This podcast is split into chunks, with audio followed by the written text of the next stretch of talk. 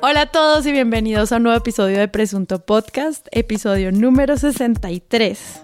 Este es un episodio muy importante porque tiene a nuestra plana de confianza, señor Santiago Rivas. ¿Qué hubo? ¿Cómo le va? Muy bien, ¿cómo va todo? Bien, acá desde la casa grabando Presunto. María Paula Martínez.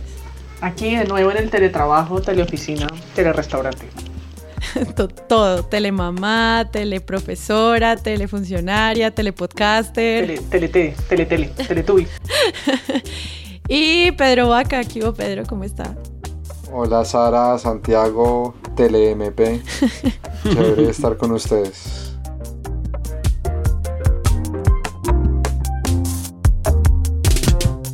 Hoy traemos un episodio de nuevo sobre el cubrimiento de los medios a nuestros líderes.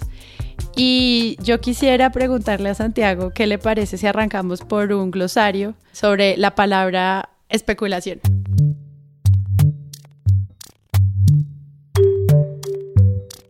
La palabra especular viene del latín specularis, que quiere decir, o mejor dicho, es una palabra que alude a un espejo, más exactamente al hecho de observar las estrellas a través de un espejo, de un speculum. En, mi página de confianza etimologías.dechile.net, por favor síganos a ellos.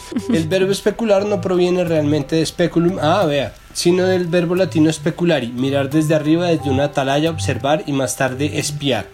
En las guerras, speculator es el espía, el explorador, el que hace labor de inteligencia. En latín tardío, speculativus se emplea en lenguaje filosófico con valor de contemplativo o teórico, normalmente traduce al griego teoréticos. No sería hasta el siglo XVIII cuando la voz especulación se aplicó a las ganancias rápidas de transacciones mercantiles. La étimo base sería lógicamente el importante verbo latino spicio, spectum, mirar, de origen indoeuropeo, pero ahí arriba sale. La palabra especular viene de latín specularis eh, y es relativo a un espejo. Mirar hacia el vacío, ¿no? Eh, observar el vacío que es lo que da un poco el verbo en su versión económica, en la, especulación con plata que no existe en realidad, y eh, su versión periodística, que es especular con información que no existe en realidad, es más cercana a la versión del espejo, pero me gusta más la idea de simplemente estar explorando, porque quien está explorando parte a tientas y la especulación como tal hace parte simplemente de ese proceso de hacerse la información. Obviamente se exige de, los medios que lleguen hasta el fondo de esa información y que hagan información verificada, pero la especulación por supuesto hace parte de los estadios iniciales de ese proceso.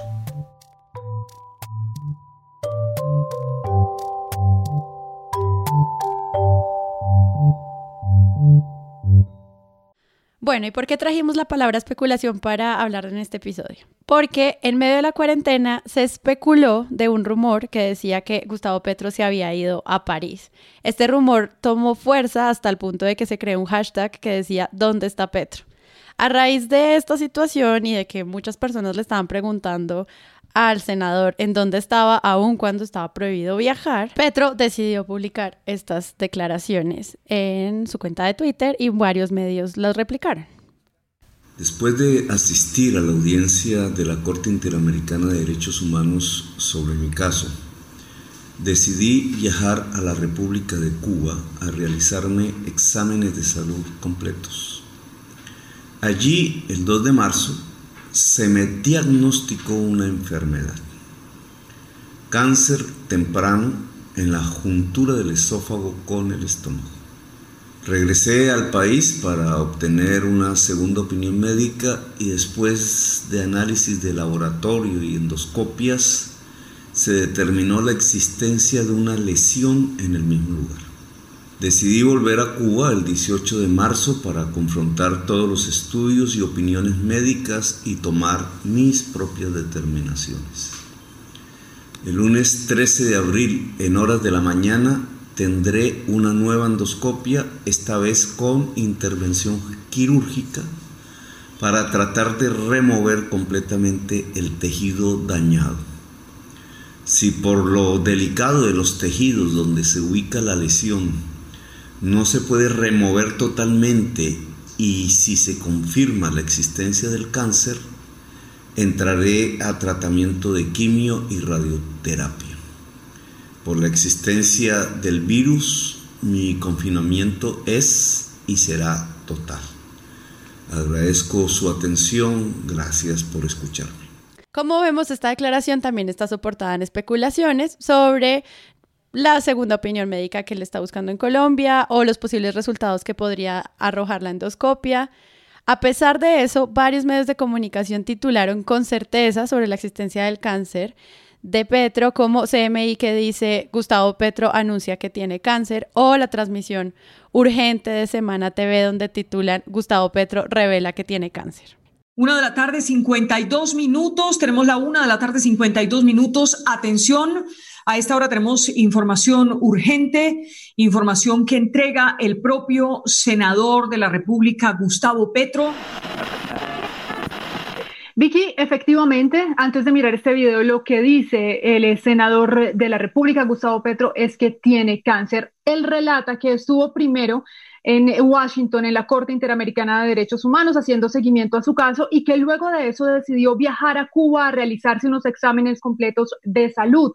Fue allí cuando le detectaron el cáncer. Él dice que es un cáncer temprano. ¿Ustedes qué opinan de esto? ¿Cómo vieron ese primer cubrimiento sobre esto y, y también el numeral donde está Petro? Como, ¿qué significan esas preguntas sobre es que estas personas le deben una explicación al país de muchas cosas adicionales como su salud o donde se encuentran en, en algunos momentos? Siento que, que existe un punto de partida que es difícil de leer, es decir, Petro sí alcanza a decir que tiene cáncer, ¿no? Creo que la primera vez que yo vi el video a mitad me quedó la idea de que el tipo estaba con cáncer, pero al mismo tiempo dice, dice y no dice que tiene cáncer, como que no Sí. lo deja por cierto, pero al mismo tiempo sí un poco lo insinúa, que me parece que leer demasiado o hilar demasiado fino en una declaración de este estilo es mezquino. Eh, Es decir, una persona que está haciendo esos exámenes para el cáncer, yo creo que lo más sano que puede hacer el cerebro de una persona en esa situación es declararse a sí misma que tiene cáncer, ¿no? Y creo que una circunstancia como esa debería ser respetada en, en esa dimensión. Por otro lado, Petro decide y, y me parece que esta es la primera decisión cuestionable en este camino, es él decide hacer esta respuesta y me parece que obedecer a ese sector de la opinión pública haciendo este video y esta declaración acaba por entrar en ese juego del estado de opinión que puede ser muy pernicioso. Y a partir de ahí me parece que, que las conjeturas y las especulaciones precisamente no sirven en términos de información porque pueden ser mezquinas de un lado y del otro. Entonces, tanto los que salieron a, a sobredimensionar la noticia como aquellos que empezaron de inmediato a, a, a hurgar en ella, que es derecho, por supuesto, de cualquier periodista, y con esto yo me refiero a, a la columna de Andrés Hoyos y a la columna de Ángela Patricia Yaniot, que eh, dijo que pura paja porque tenía el audio del doctor Sierra, que fue además verificado por Colombia Check. Juancho, buenas tardes. Es pura paja. Nosotros lo habíamos visto eh, hace un mes en la clínica donde vino con el diagnóstico de Cuba y revisamos la endoscopia de Cuba, las biopsias de Cuba, que aquí entre nos pésimas, de muy mala calidad y sin las específicas, y la ecoendoscopia también de muy mala calidad y por ningún lado le vimos cáncer. De todas maneras le repetimos la Yo siento que es una desviación y pienso que es una noticia de segundo nivel que termina convirtiéndose en tema de este podcast en gran parte eh, debido al gran ruido que generó pero me sigue pareciendo en general de parte de todos los que hemos participado de esto un gesto mezquino ponerle excesiva atención a la salud de una persona haciendo la aclaración de que Petro es la primera persona que arroja una luz sobre su propia condición y, y, ahí entra un poco en este juego del diálogo. Entonces creo que no existe una respuesta correcta, pero los, los cubrimientos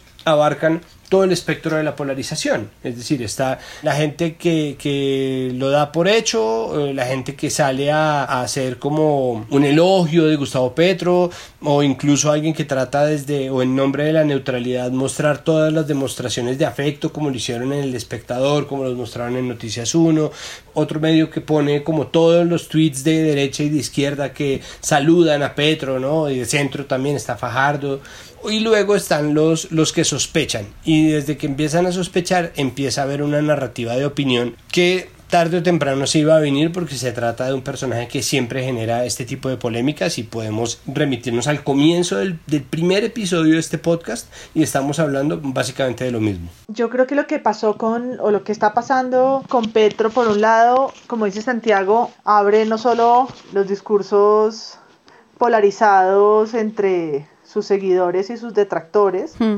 sino a la palabra del glosario o del podcast, a la presunción o a la especulación, ¿no? Que no sé si está dado del todo por el, por el contexto, es decir, Petro sale del país, entonces hace una declaración no pedida sobre las razones por las que está yendo a Cuba para decir que va a ir a verificar si tiene o no tiene cáncer y entonces se abre esta paleta donde la columna de Patricia Llanos tal vez la más fuerte en desmentirlo y en decir que es pura paja y, de sembrar todas estas dudas y hacer todo este juego de palabras para ponerlo como una persona que está mintiendo ante la opinión pública, que al final no queda muy claro porque Janot, aunque lo titula que no es cierto, tampoco explica cuáles serían las razones o, cuál sería el objetivo, ¿no? ¿no? No, puede tejer mucho más allá de, de una columna de opinión que intenta ser investigación pero no lo logra. Y luego pasados los días, pues el mismo Petro tratando ahora de sacar ya información comprobada en la que entonces es esofagitis o no sé qué eh, mm. diagnóstico preciso es el que le arrojó su examen. ¿no? Y a mí me acordó mucho al momento en el que eh, también se especuló mucho sobre el cáncer que tenía el presidente Santos, ¿no? que fue en este accidente que tuvo en una presentación pública en la que se manchó los pantalones como con un problema de incontinencia, ¿no? Y también entonces los titulares eran si tiene o no tiene cáncer, hubo mucha crítica, hubo mucha burla en redes, sale la familia a, hablar sobre su estado clínico, no se conoce la historia privada y personal, médica, tal. Después en la, en la historia de Santos sí salen los médicos de la Santa Fe a hablarlo, él lo menciona primero como un pequeño tumor. Por supuesto, la salud del presidente de un país es mucho más de interés público que la de Petro, aunque es un senador y también está en la paleta de lo público, distinto sería si fuera mi salud. Pero creo que estas cuestiones tan individuales, al final, si tiene o no tiene, y la idea de discurso polarizado que lo que quiere es ponerlo como mentiroso o poner al periodismo a una guerra entre el periodista y el personaje que está o no está enfermo. Bueno, yo creo que en un sistema democrático hay momentos en los cuales uno tiene que distinguir entre situaciones convenientes a un sector y, digamos, adversas a otros, ¿sí? Y los derechos de determinados actores y me parece que esto es una situación que mezcla los dos asuntos. Entonces, tenemos, digamos, una situación y es que en el marco de una cuarentena, un líder político que no solo él, sino todos los líderes políticos deberían dar ejemplo del aislamiento, pareciera no estarlo cumpliendo en las más condiciones de los demás. Y entonces esa es una situación conveniente a los detractores de Petro, adversa a Petro, pero ¿dónde está el derecho? Si hay un derecho a preguntar dónde está el líder de la oposición o un líder importante de la oposición en marco una cuarentena. Es decir, lo que se llamaba la presión externa en redes no es más que un reclamo que uno podría hacerle a Petro o a cualquier otro líder sobre el cual se tenga una duda en el cumplimiento de algo que estamos obligados todos a hacer. La siguiente parte del, del episodio es, sale Petro a decir, y hay que decirlo de manera confusa, un dictamen médico en respuesta a esa presión. Es decir, situación adversa a Petro se responde con una explicación que es una explicación que raya, digamos, las fronteras de la ambigüedad y la vaguedad. Es decir, se confirma, se habla de dos diagnósticos, pero se va a una verificación que implica una intervención quirúrgica. Todo esto de alguna manera respondería a una situación adversa, pero ahí entonces entramos a otra discusión sobre a qué tenemos derecho. Entonces, ¿tenemos derecho los ciudadanos a conocer el estado de salud de los líderes políticos? La respuesta es sí. Y hace bien Petro de alguna manera en eh, ofrecer parte de su información médica, así sea a nivel inconcluso, y eso es algo que uno debería valorar. Pues sí, porque ya hay casos como por ejemplo el de Chávez, donde eso no se dijo a tiempo y metió en un lío de gobernabilidad tremendo a Venezuela que, que desencadenó en cosas ya por todos conocidas, pero ahí digamos si hay un derecho social a conocer. ¿Qué es lo que pasa? Yo siento que si uno va, digamos, como antecedentes de esto, generalmente cuando un líder político abre información sobre su estado de salud, eso suele ir acompañado de un, respaldo médico. Si, si, nos vamos al mismo ejemplo que ponía ahorita MP frente a la situación médica de Santos, había un comunicado médico que de alguna manera respaldaba ese asunto. Yo siento que a Petro le sobró verbo propio y le faltó verbo técnico. ¿sí? Y encima le sembró duda en la medida en la que hablaba de dos conceptos. Entonces creo que lo que era una respuesta a una situación adversa terminó garantizando un derecho y es el derecho a saber el estado de salud de los políticos, pero no se hizo de una forma, digamos, ortodoxa si se quiere, en cómo se suelen manejar estos asuntos como precedente. Además, digamos, cuando uno tiene dos sistemas de salud, de dos países distintos en conceptos encontrados, pues también aquí empieza un, un, asunto y es Colombia es un país que tiene unos paradigmas de liderazgo, es decir, si dicen eh, es que no fue a Cuba, sino que fue a Suecia, ¿no? Entonces, a lo mejor como que no sería tan grave. De hecho, yo revisando un poco el, caso de, de, Santos, Santos aquí dice, el fantasma del cáncer de próstata que lo llevó al quirófano en el 2012, una nota de semana, parecía revivir, a la vez que el mandatario anunciaba un viaje de urgencia a Estados Unidos para someterse a unos exámenes en el Hospital John Hopkins de Baltimore. Ahí, digamos, nadie se espantó porque el presidente quisiera un un, un, concepto alternativo de un país. Yo, creo que hay una mirada sobre cómo leemos Cuba que termina obviamente irradiando esta situación. Y uno podría seguir haciendo el paralelo entre situaciones convenientes y a que tenemos derecho. Entonces, es conveniente en el marco de una declaración dudosa que el periodismo trate de indagar qué realmente sucedió. Claro que es conveniente, de hecho es un ante la incertidumbre está bien que el periodismo trate de auscultar ese asunto. Ahora, sale un audio, que es un audio que yo creo que aquí no podemos dudar, es una falta ética, que entra en el juego y que al final es un insumo periodístico. Entonces, al final, a mí me parece que hay un asunto en, tensión y con esto cierro, y es, por un lado, ante una declaración que carece de un respaldo médico, digamos que no está acompañada de un comunicado de un hospital o de un profesional particular, sino que tiene unos dictámenes encontrados, pues el periodismo va a buscar qué realmente sucedió y eso es legítimo. Pero al mismo tiempo pareciera que la situación es tan sensible y despierta tantas pasiones que todo aquello que no está enfocado en la narrativa solidaria que uno tiene que tener con cualquier líder político que pueda estar enfrentando una enfermedad como el cáncer, es algo que el propio afectado, es decir, Petro, se reserva la posibilidad de decir si es lo correcto o lo incorrecto. Y ahí creo que hay un problema serio porque seguimos jugando con el derecho a la luz de la conveniencia. Y creo que ahí entramos en un terreno muy complicado. Estoy absolutamente de acuerdo. Yo solamente quisiera agregar que además siento que en el audio de Petro, a Petro le falta reconocer el derecho que tiene el público a saber su situación y además reconocer la validez del reclamo que se le hace por abandonar el país en cuarentena. Y creo que eso además nos estaría ahorrando un calvario de dolor. Es tan simple, es decir, los comunicados son tan simples que a veces no se puede creer que los políticos se enreden tanto y la razón que yo le veo a eso es simplemente que, que no dicen el 100% de la verdad y terminan obviamente atados por esa, así sea por la ambigüedad, ¿no? La ambigüedad termina siendo un grillete para cualquier persona que quiera dar un comunicado y lo que hace Petro, en vez de decir Entiendo que se sientan furiosos o incluso solamente curiosos porque yo estoy por fuera en cuarentena y de verdad que lo lamento. es decir, si al menos existiera ese reconocimiento, creo que no daría pie a ese nivel de discusión o al menos a ese tono de la discusión en donde se pierde completamente el foco. Mi pregunta una vez más sería, ¿Qué tan noticia era esto en un comienzo y por qué termina volviéndose una noticia de estas dimensiones? Reconociendo el derecho que tenemos todos a saber y la salud de los líderes políticos, pues bueno, sin ir más lejos, miren el caso de Corea del Norte ahorita. Si sí o si no está Kim Jong-un muerto, ¿no? Que sale de Corea del Sur a decir que no,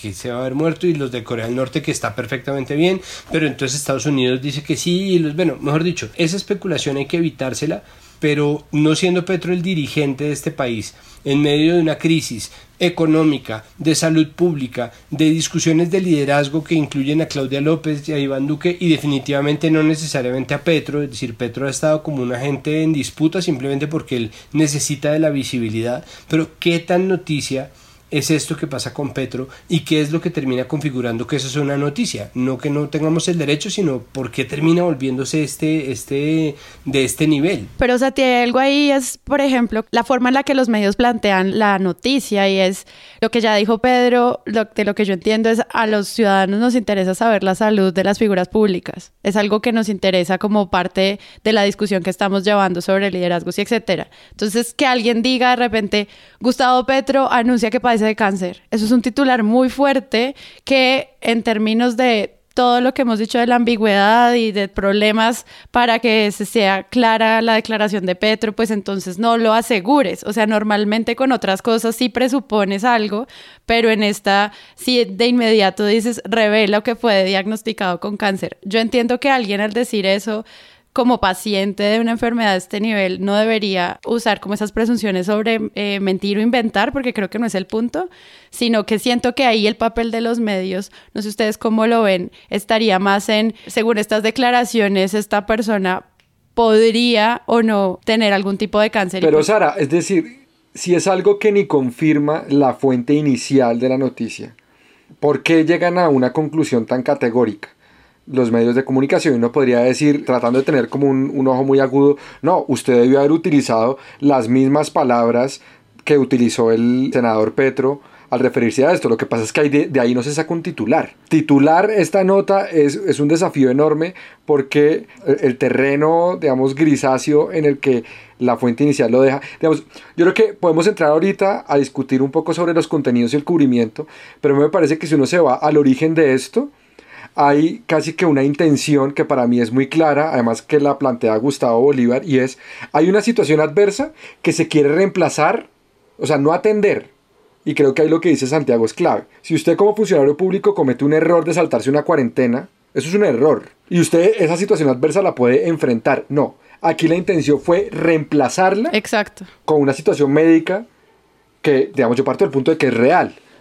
Entonces yo siento que ahí de alguna manera es decir, no, ustedes muchachitos que estaban jodiendo tanto con que yo no estaba, vengan acá y les digo la verdadera razón. Y cuando uno dice la verdadera razón, pueden ser dos cosas, que tiene o que no tiene cáncer. ¿Sí? Ok. Entonces, a mí me parece que eso es un ingrediente importante porque al final esto se mueve en un debate de lo conveniente y lo adverso, más allá de si se tiene o no derecho. ¿Sí? Y ahí hay que reconocer una cosa y es quien expuso esa información fue el que hoy se considera afectado por los medios de comunicación. Eso nos devuelve a la forma horrible en la que Petro manejó las comunicaciones durante su alcaldía. O sea, Petro temiendo con o sin razón, es decir, en este momento el sesgo ideológico de los medios no es el asunto que nos convoca, pero Petro temiendo un sesgo eh, demasiado hacia la derecha por parte de los medios, lo que hacía era grabarse haciendo sus comunicados de prensa, ¿no? Hacía como unas las peores ruedas de prensa del mundo, que era grababa sus propios comunicados y se las rotaba a los medios con la esperanza de que los medios simplemente lo reprodujeran lo cual hacía que la noticia no fuera lo que Petro había dicho, sino el hecho de que Petro otra vez había mandado un comunicado, ¿no? Como estaba dictando, ¿no? Y lastimosamente eso daba sí o sí la impresión de estar generando una autocracia, que no era tan así, simplemente es un tipo muy torpe con las comunicaciones que está poniéndose en el lugar de alguien que va a ser sí o sí víctima de los medios de comunicación para irle dando cierre como a esta primera parte del episodio, entonces en Blue Radio, con su sección de Debate Blue, hay unas presunciones sobre su enfermedad y sobre eh, haber puesto este tema sobre la mesa. Esto ocurre el 13 de abril. Y también luego, pues unas semanas después, hablan de si se precipitó Petro al hablar de cáncer, otra vez en debate de Mañanas Blue y siguen ellos, digamos, especulando sobre lo que está pasando con la situación de salud del senador. Después de eso, Gustavo Petro habla de hacer una demanda a Blue Radio después de lo que se dijo en estos programas, pues Néstor Morales al poner en duda lo que estaba ocurriendo con la salud de Petro, pues él dice que la demandaría. Entonces, solo como para cerrar, quisiera saber ustedes qué opinan como de, de esta situación frente a lo que ocurre con Blue Radio y como esta pelea como titula Publimetro, que es la pelea nunca para entre la Colombia Humana y la emisora radial Blue Radio. un tema demasiado complicado para exponerlo sin tener 100 100% de certeza. A mí me da pena decirlo, pero eso es muy característico de Petro, ¿no? Ahí lo que hizo fue victimizarse. Cuando Petro llegó a Cuba no tenía claridad sobre el cáncer. Cuando es que el, resultado es usted llama a su hermano, a su tía a decirle y le dice, mi hijo, ¿cómo salió el examen? Afortunadamente estoy bien, no tengo cáncer, punto. No dice, para hoy no habría células cancerosas. Pero bueno, es... A mí me da pena decirlo, pero pues yo no soy políticamente correcto. Experto en manipular y el doctor Petro. Lo que pasa es que con una cosa tan grave y tan delicada como un cáncer, con eso, usted no especula, Néstor. Sí, uno Para poner en contexto lo que sucede es que le piden a una carta firmada por la familia de Petro, le pide a Néstor Morales respeto al senador, a su vida privada y le exigen que pida disculpas. Entonces, frente a esa solicitud, Néstor Morales contesta que eso no fue un, un tono burlesco, que lo que él dijo es que Petro había manipulado la información sobre su diagnóstico médico para presentarse como una víctima de cáncer, eh, que afortunadamente no fue. Estas son las palabras que utiliza el periodista y dice que, que reitera que no, que no se va a retractar, que no va a pedir disculpas, que él entiende que opinen distinto, pero que es una opinión que él tiene frente a lo que el senador hizo y que toca decir la verdad plena y no la verdad a pedacitos. ¿no? Y entonces es ahí cuando Petro, creo que es en la W, que dice que él va a tomar acciones judiciales contra la emisora específicamente por haber dicho que él manipuló la información. Digamos, las demás opiniones de, Néstor Morales no entran en la discusión. Petro recalca que es porque le está diciendo manipulador, eh, mentiroso en la, en la, manipulación de esa información, ¿no? Y se defiende diciendo, y volvemos al punto cero de esto, eh, diciendo que él nunca afirmó que tuviese, ¿no? Que él nunca dijo que sí, que sí, y que siempre estuvo en duda y lo que él hizo fue contarnos un diagnóstico médico desde él mismo sin las fuentes clínicas cuando estaba en proceso y todavía era presunto y terminó siendo que no. Entonces lo que sucede ahí es que Néstor Morales queda como un mártir al que está persiguiendo un poderoso a una declaración que termina siendo opinión y no, porque este tipo de, de respuestas de Néstor Morales frente al, al poder y específicamente frente a Petro, pues no es solamente que le parezca que es un manipulador, sino que lo está, lo está diciendo en, la emisora también como un señalamiento, ¿no? Y volvemos a ese juego entre que es verdad y que no. Pues Néstor dice que lo manipuló porque al final no terminó siendo cáncer. Si hubiera sido cáncer, entonces el asunto sería distinto. No entraron nunca a la discusión sobre la salida de, del país, no, no es por eso, porque en redes hubo mucho ruido alrededor de si es que Petro mintió o no mintió por su salida al país, que sería el caso del alcalde de Popayán. En este caso, esa no es la discusión, la discusión gira en torno a decirle a Petro manipulador de la información y la defensa que tiene Petro contra el periodista y, la emisora, quien dice que va a tomar acciones judiciales, me imagino, por calumnia. Para mí hay tres elementos que entran acá. El primero es, hay algo que tiene Petro en su maleta de viaje pública y es una prensa mucho más aguda y crítica a él. Y eso es algo que su opinión no va a cambiar y es algo que habla de un sistema donde también se cuestiona a los líderes políticos. Uno podría entrar en la discusión de si a él se le, se le mide con una vara más rigurosa que a otros. Yo creo que en muchas ocasiones a él se le mide con una vara mucho más aguda y afilada que a otros, pero es algo que a él le toca convivir y, es algo que no va a cambiar con simplemente su opinión. El segundo elemento que está acá para mí es, yo siento que cuando él narra hechos, también tiene una aspiración a que sean entendidos de la forma en la que él los quiere narrar. Entonces él narra un hecho y es una situación médica y aspira a que la sociedad en su conjunto no encuentre una arista distinta a esa narración. Y como es un tipo tan bueno argumentando, muchas veces es difícil rebatirle eso. Pero en este caso particular, su relato es poroso. Su relato también entra a modo de evasión de otro cuestionamiento sobre el cumplimiento no de la cuarentena y al mismo tiempo digamos, siento que es jugar con algo muy delicado y es la situación médica. Es decir, quien pone el ingrediente de la situación médica en esta conversación es el mismo. Y ahí yo creo que eso es una invitación a la prensa, que es muy crítica de él, a indagar qué tan certero es eso. Y se encuentran los periodistas con insumos que contradicen la versión de Petro. Entonces, al final, que esto se convierta en un pleito judicial, yo, creo que siempre que hay un pleito judicial contra medios de comunicación, hay como un fracaso del debate público. Porque la misma, la misma democracia debería tramitar y llegar a la verdad de lo que está sucediendo. Pero aquí básicamente estamos entre unos insumos periodísticos, unos de los cuales lanzó el propio senador, otros de los cuales surgieron como el audio de este médico, ¿sí? Pero la verdad como tal es algo que todavía no se le ha aclarado a la sociedad.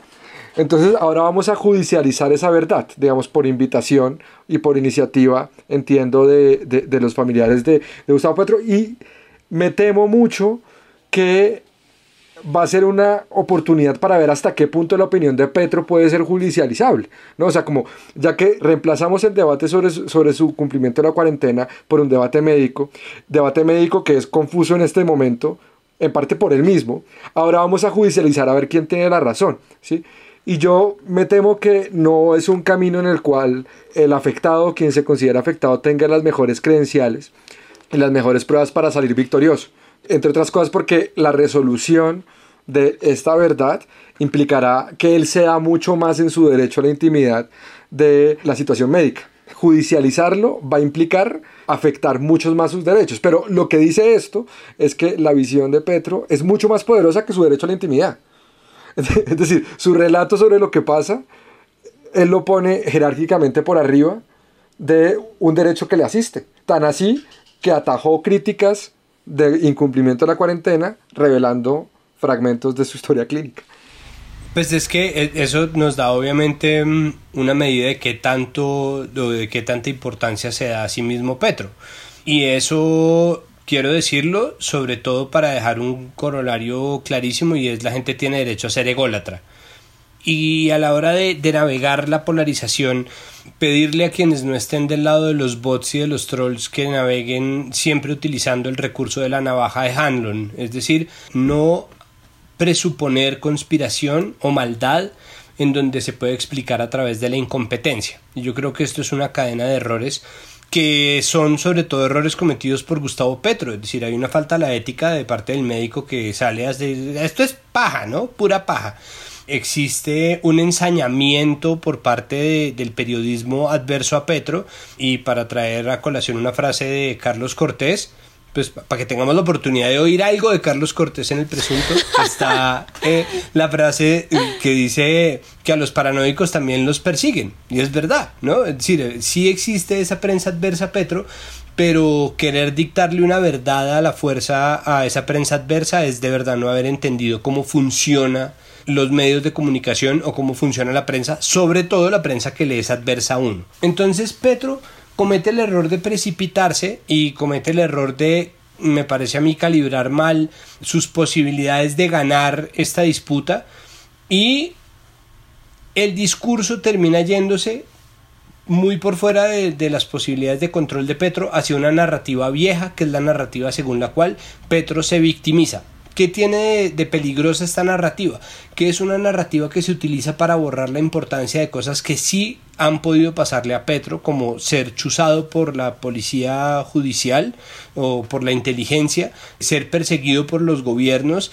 Entonces, no, aparece el cuento otra vez del dron que él dijo que vio persiguiendo lo que vio grabando la ventana de su casa.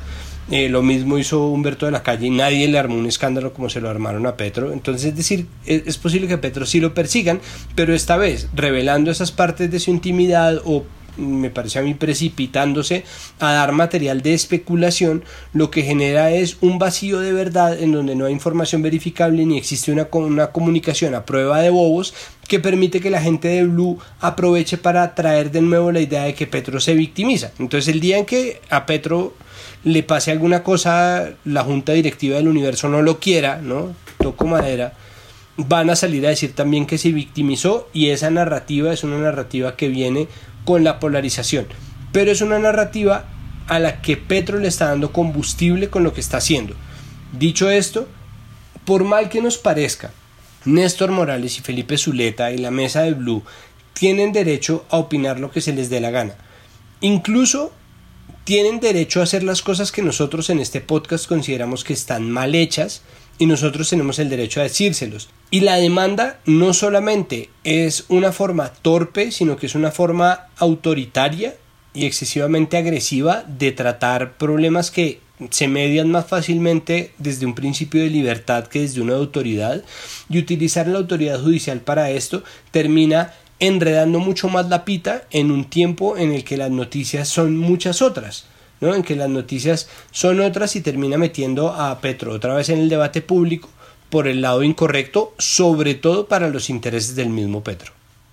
Bueno, y para darle cierre a esta parte del episodio, tenemos uno de nuestros Patreons, es también un abogado experto en libertad de expresión y acaba su opinión.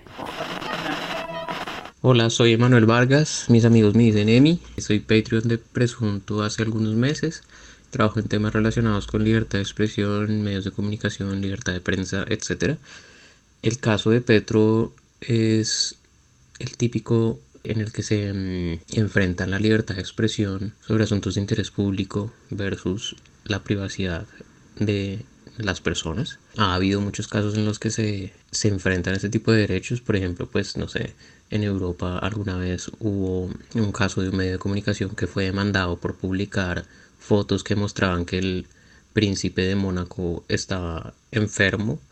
O por ejemplo, en Colombia hubo un caso hace unos cinco años en el que se publicó información en un noticiero de Noticias 1 y en una columna de opinión de Cecilia Orozco, información sobre lo mala vecina que era Sandra Morelli, la entonces Contralora. Y pues en esos casos las cortes que han tenido que ver esos, esos asuntos pues han tenido que balancear porque pues no es tan fácil decir como que el derecho de una persona prevalece sobre el otro. Digamos en este caso que yo les cuento del, del príncipe de Mónaco, la Corte Europea de Derechos Humanos consideró que las fotos que mostraban que el tipo podía estar enfermo eran un tema de interés público porque pues era algo que pues a la, gente le preocupaba, o sea, saber cómo está su gobernante, ¿sí? Creo que en este caso la información es de interés público porque pues Gustavo Petro es una persona que trabaja como senador, ha sido alcalde, quiere ser presidente y además él mismo fue el que empezó a,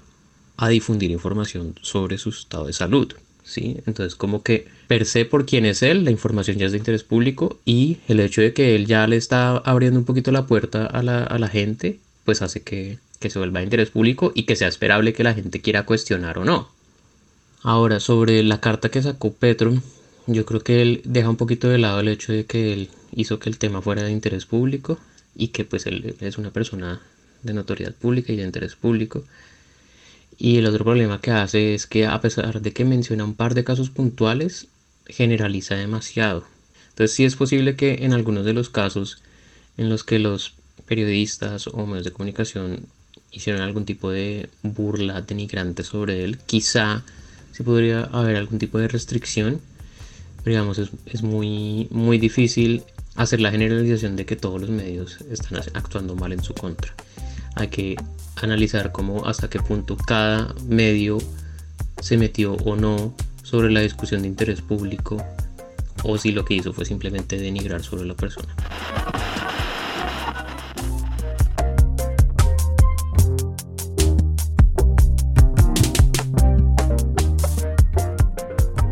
sobre lo que ocurre también con todos nuestros dirigentes, dice revista Semana. La noticia del fin de semana fueron unas fotos que empezaron a circular en las redes sociales, donde aparece la alcaldesa de Bogotá y su esposa, la senadora Angélica Lozano, haciendo compras juntas en un supermercado. Teniendo en cuenta que la alcaldesa ha sido la voz más radical en Colombia en cuanto a la necesidad de cumplir con la cuarentena, fue desconcertante que la haya violado. Y lo único que sorprende no es eso, dice Semana, sino también que se haya puesto en una situación en donde las hayan podido fotografiar a las dos.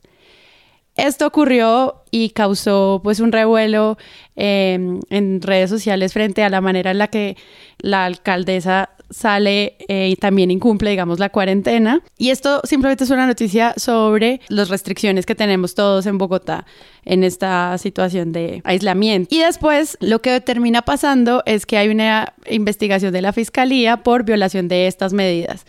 ¿Cómo vieron este cubrimiento de los medios también como una escalada abrumadora, parecida como lo que estábamos evaluando en el tema Petro? para mí los casos se parecen.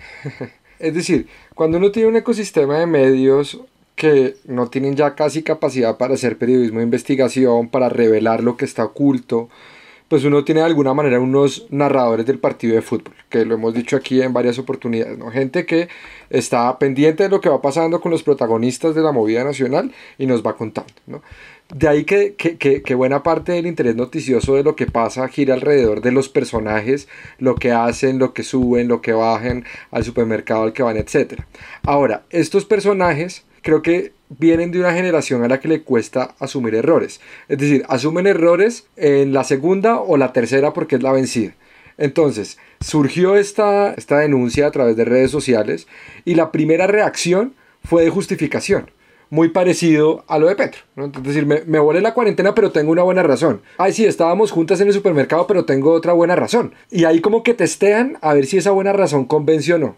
Y si no convence, ah, bueno, no, yo sí la embarré.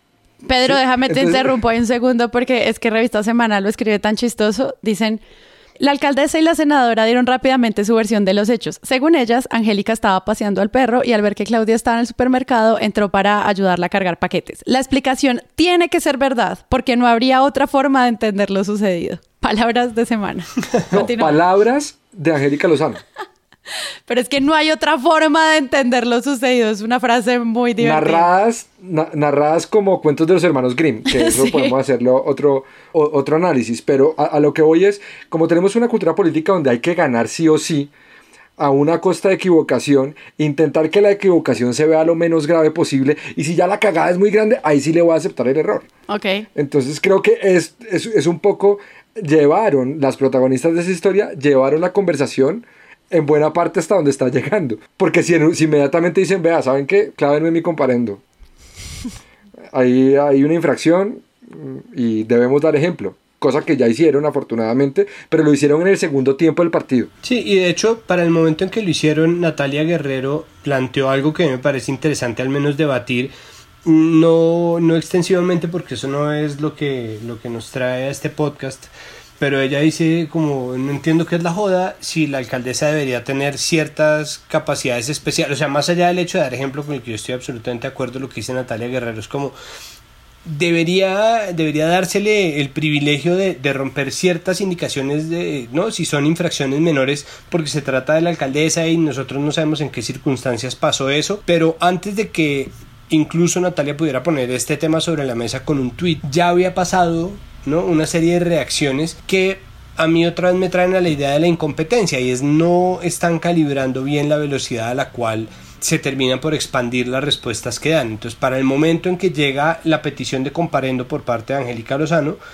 ya la gente arma una discusión con respecto a su reacción anterior, no importa si entre una cosa y la otra median 12 horas, 8 horas o 48 horas. Termina siendo un poco lo mismo porque se ha generado mucho ruido con respecto a la primera respuesta y estos mecanismos, estos protocolos de respuesta de los líderes políticos a las pesquisas o a los señalamientos o a los cuestionamientos que le hace la opinión pública están generando un montón de ruido innecesario que termina por ponerle una cereza a ese lado la investigación de la fiscalía, ¿no?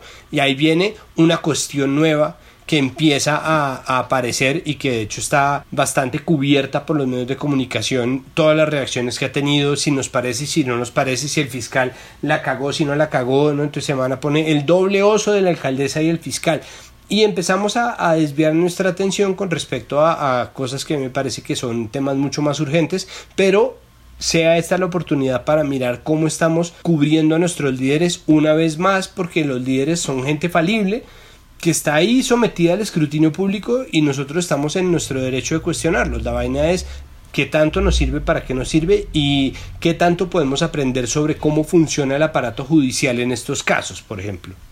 Yo estoy de acuerdo que los dos casos se parecen como alrededor de la incoherencia. Es yo creo que parte de la tarea de los medios es en alguna medida encontrar dónde están las incongruencias, las incoherencias de los discursos y de las actuaciones de los poderosos.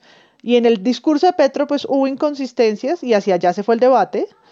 Y en la primera reacción de Claudia y en la forma como contestaron también, ¿no? Y entonces esos papayazos, yo creo que los costos los asumen sobre todo los mismos líderes, en este caso los, los dos que hemos mencionado, las dos que hemos mencionado, y yo creo que el costo es muy alto y al final son innecesarios. Yo creo que es legítimo pedir que los decretos los cumplan, los cumplan también quienes están en el poder. También creo que es legítimo el debate de, claro, los tienen que cumplir, pero también hay excepciones. La alcaldesa también ha salido a trabajar, a entregar mercados y a exponerse en lugares de mayor circulación y qué sé yo, ¿no? Que, que no están regularizados para el resto de la población y eso creo que eh, también es válido que el periodismo se lo pregunte y lo ponga sobre la mesa. Eh, como le gusta con sus expertos eh, de cada lado, ¿no? Expertos en, cuarentenados, pero ese escrutinio a los líderes por dónde está pasando, ¿no? Porque volvemos también a uno de los temas que hemos tratado y es estar mirando eh, la cotidianidad del, poder desde otra, desde otra lupa, ¿no? Entonces, cuando sale a hacer mercado, el que tiene perro, la celebridad que ya no quiere tener más hijos porque ahora se dio cuenta que sí era pesado porque ya no tiene red de ayuda, ¿no?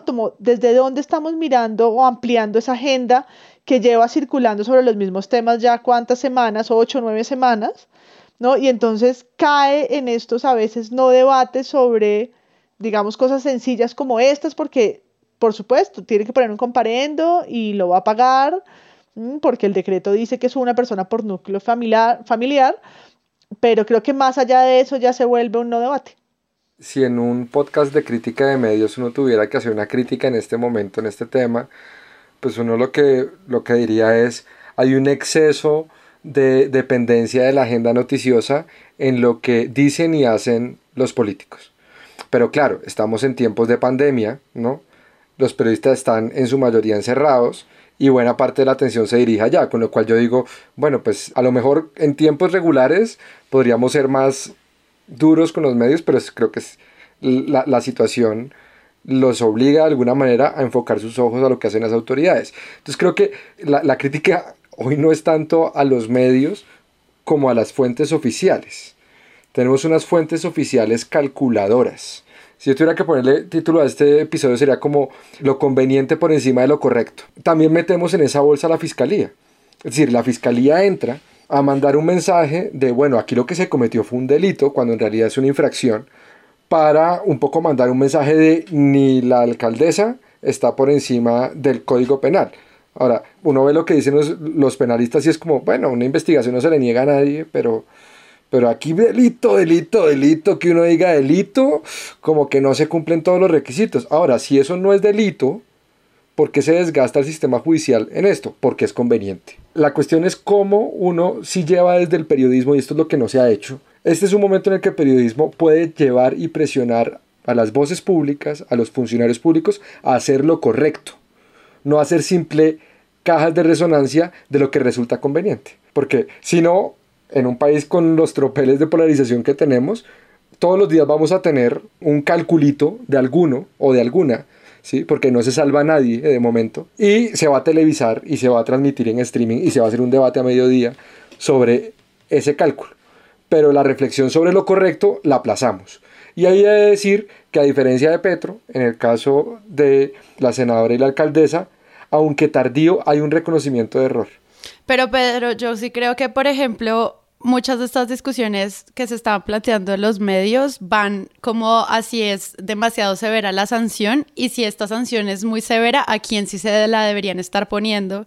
Y muchos de los artículos que yo revisé para, para este episodio iban enfocados a, bueno, si lo de Claudia López no fue un delito, lo que se está ocurriendo con el robo de lo que sea o el sobrecosto de los mercados en otras regiones del país sí lo es. Y como que muchas veces artículos sí servían para decir, bueno, eso es lo que está pasando en Bogotá, veamos dónde sí está ocurriendo como un tema que el fiscal sí debería estar poniendo atención. Y ahí creo que sí hay como un trabajo interesante de lo que estaba diciendo Santi al comienzo y era, estamos entendiendo cómo funciona el aparato judicial, pero también estamos en medio entendiendo cómo funcionan los otros aparatos de control, como la Procuraduría y la Contraloría y hasta dónde llegan realmente varias preguntas en artículos en donde decían, si esto era exagerado, en donde sí se estaban cometiendo delitos y ahí podrían haber discusiones pues un poco más interesantes desde la reportería que se puede hacer en casa sobre cómo funciona el Estado al control de otros alcaldes y otros gobernadores.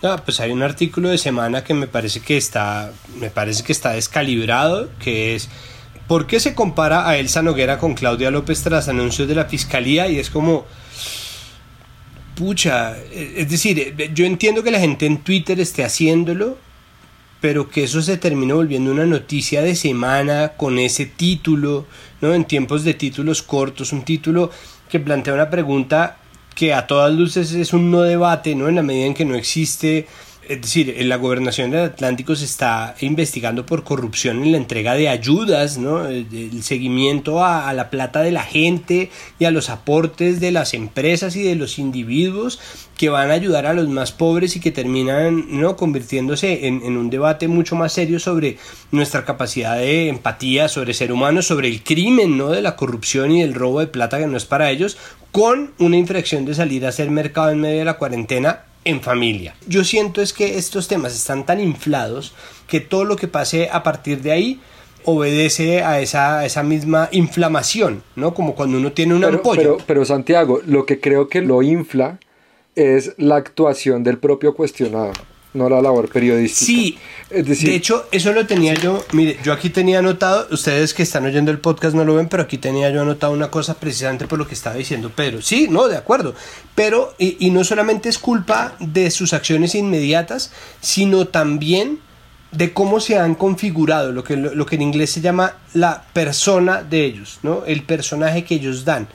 Entonces anoté a Vargas Lleras precisamente porque a Vargas Lleras nadie le está buscando la cara humana, ¿no? Es decir, Claudia López salía con sus pancartas a saludar a la gente en las esquinas, ¿no? En la 53 con séptima, como, ¿cómo le va? ¿Cómo le va? Soy una más. ¿Cómo le va? Soy una más. Soy una, más. Ah, soy una persona, mira, mi perro, mi esposa, mi, ah, el mercado, la bolsa. Y, y, esa, esa cosa de alguien de la gente, ¿no? Un personaje de la gente eh, hace que, que, que luego la narrativa que ya viene generando, la inercia de esa narrativa, se le adhiera completamente y el cubrimiento que se hace de ella tiene que ver también con eso. A Vargas Lleras en este momento lo, graban en un jardín infantil fumando como una locomotora y pegándole a un niño una patada y nadie se sorprende porque la narrativa que el mismo Vargas Lleras creó en torno a sí es la de qué preguntas tan chimbas, bueno, malo, mejor o peor, eso le pierde lecciones, pero evita que los periodistas estén haciendo pesquisas sobre su vida doméstica, ¿no? Ya, saben que en el momento en que le diga, bueno, doctor Vargas Lleras, y, la mujer, ¿no? Va a decir como, no me pregunte huevonadas, ¿no? Como, cállese. Y sale. Entonces, sí, es efectivamente un problema que se granjean y acarrean sobre sí mismos los políticos, a muchos niveles. Esto acarrea al menos dos títulos que a mí me parece que son innecesarios y exagerados, y que en lo pequeño de, la noticia y en medio de la incompetencia de los cuestionados se hacen más evidentes. Está el título que sin ningún tipo de cabezote pone el tiempo, que es el título del episodio de el podcast El primer café. Pone la infracción de Claudia López barra una muerte en la calle por el virus. Simplemente por el hecho de que la relación entre los dos hechos es fugaz. Sabemos que el podcast, y bueno, de hecho sabemos gracias a Maru Lombardo, que este podcast titula con dos hechos relevantes y, se enfoca en dos noticias, pero el hecho de que no aclare, por ejemplo, que esta muerte se dio en Leticia, puede tener eh, simplemente la idea o puede acarrear consigo la idea que muchos o que algunos pueden decir como porque están relacionando la infracción con la muerte, como no son tan graves simplemente el hecho de que se dé esa discusión sobre la nada, me parece que es un retrato completo de, lo poco que debería valer este episodio en términos de, nuestros aprendizajes sobre democracia. Y el otro es el de semana de por qué se compara Elsa Noguera con Claudia López tras anuncios de la Fiscalía, porque eso es desaprender lo que podríamos haber aprendido. Es decir, ¿qué, qué comparación puede existir entre los, la corrupción en la entrega de ayudas humanitarias en el, departamento del Atlántico versus la alcaldesa saliendo con su esposa a hacer mercado un día de cuarentena. Sí, pues yo sé que esperas con manzanas, pero a mí sí me gustó ese artículo del Sanoguera, precisamente porque plantea las, todas las investigaciones que se están haciendo contra gobernadores y alcaldes y usa la excusa de, del episodio en redes sociales de Claudia López para poder llamar la atención sobre el tema, digamos, relevante en términos de corrupción. No, yo quería añadir ahí que el otro artículo que a mí me sorprendió por su comparación es el de Pulso, que titula Fiscalía se la rebaja alcalde de Popayán y no pide cárcel. Buen indicio para Claudia López. Entonces es, es, otra, es otro artículo provocador en el que están comparando lo que hizo el, el alcalde de Popayán, ¿no? que fue mentir sobre un viaje, asistir a una reunión con otros funcionarios del gobierno. Incluyendo el presidente, ¿o no? Incluyendo el presidente. y por eso es investigado por falsedad, además, en, documento, en una declaratoria como funcionario público.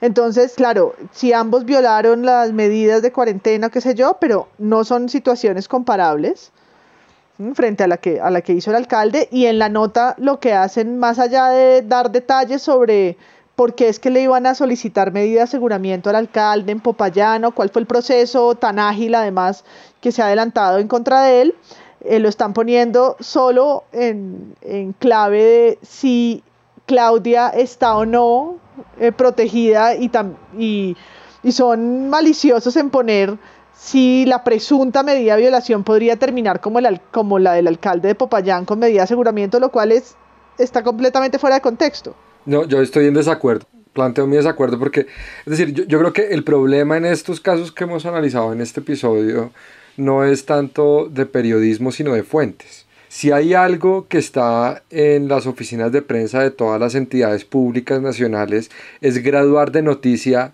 algo. Si el procurador dice yo voy a poner el ojo acá o el fiscal dice yo voy a poner el ojo allá, también eso en sí mismo es un insumo periodístico, que además en ecosistemas periodísticos donde estamos acostumbrados a reproducir comunicados, pues es noticia fácil, noticia express, ¿sí? Entonces, sí son comparables porque de alguna manera cuando el derecho penal actúa, es decir, los asuntos que son de la fiscalía son los asuntos más graves. Entonces, esto sí entra dentro de una narración que uno podría decir, bueno, los delitos en la pandemia. Y eso creo que sí, y coincido con, con, con, Sara, es útil que la gente tenga idea desde el periodismo o con la ayuda del periodismo de por dónde va el tema de hechos criminales en el marco de la atención a la pandemia. Pero es que el problema en, en la comparación no está en el uso periodístico, sino en que la fiscalía graduó de delito algo que todos los penalistas dudan que sea delito. Eso es un problema de política criminal, no es un problema de periodismo pero como lo, lo metieron dentro de la política criminal, cabe dentro de la forma en que los medios empaquetan la narración del asunto. Entonces a mí se me parece que todas esas comparaciones son pertinentes. Lo que es cuestionable es elevar a rango de política criminal y a conducta perseguible por el Estado con fines de una pena criminal la, la, situación del mercado de Claudia López y Angélica Lozano. Bueno, pues este es un tema que así como levantó polémica en redes sociales, que es como el chapo de casi todas las noticias de este tema. Levantó. Presunta Sí, la presunta polémica. Pues acá en Presunto también. Entonces. rifirrafe. Con este rifirrafe quiero darle las gracias a Pedro por conectarse hoy. Pedro, gracias. Gracias a ti, Sara, por la convocatoria. María Paula, gracias por participar hoy. Chao y gracias a todos. Y Santiago Rivas. Me alegra siempre verlos a través de la pantalla. Espero que a la gente le alegre tanto oírlos como a mí.